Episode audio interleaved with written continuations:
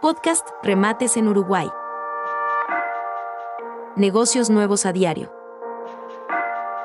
Con oportunidades de verdad. Este viernes, remate de vehículos del Poder Judicial, Ministerio Interior y Junta Nacional de Drogas. Autos, motos, camionetas, equipos informáticos, mobiliario y mucho más, sin base. Nueve motos, ciclomotores y cuatriciclos en subasta. Tres motos Honda C70. Una moto Honda 125 centímetros cúbicos. Una moto Winner 125 centímetros cúbicos.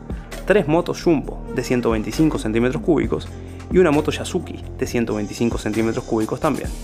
Un cuatriciclo Honda TRX90. Ahora, 6 autos y 2 camionetas. Un auto Fiat 128. Un auto Hyundai Accent. Un auto Renault Clio. Una camioneta Renault Sandero. Un auto Peugeot. Un auto Toyota Corolla. Un auto Honda Civic. Y una camioneta Toyota Hilux.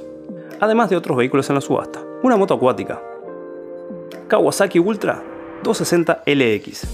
Y un auto elevador TCM. En los enlaces te dejamos más información con fotos y videos. No olvides seguirnos, para no perderte ninguna de estas, ni de las próximas oportunidades que tenemos en camino.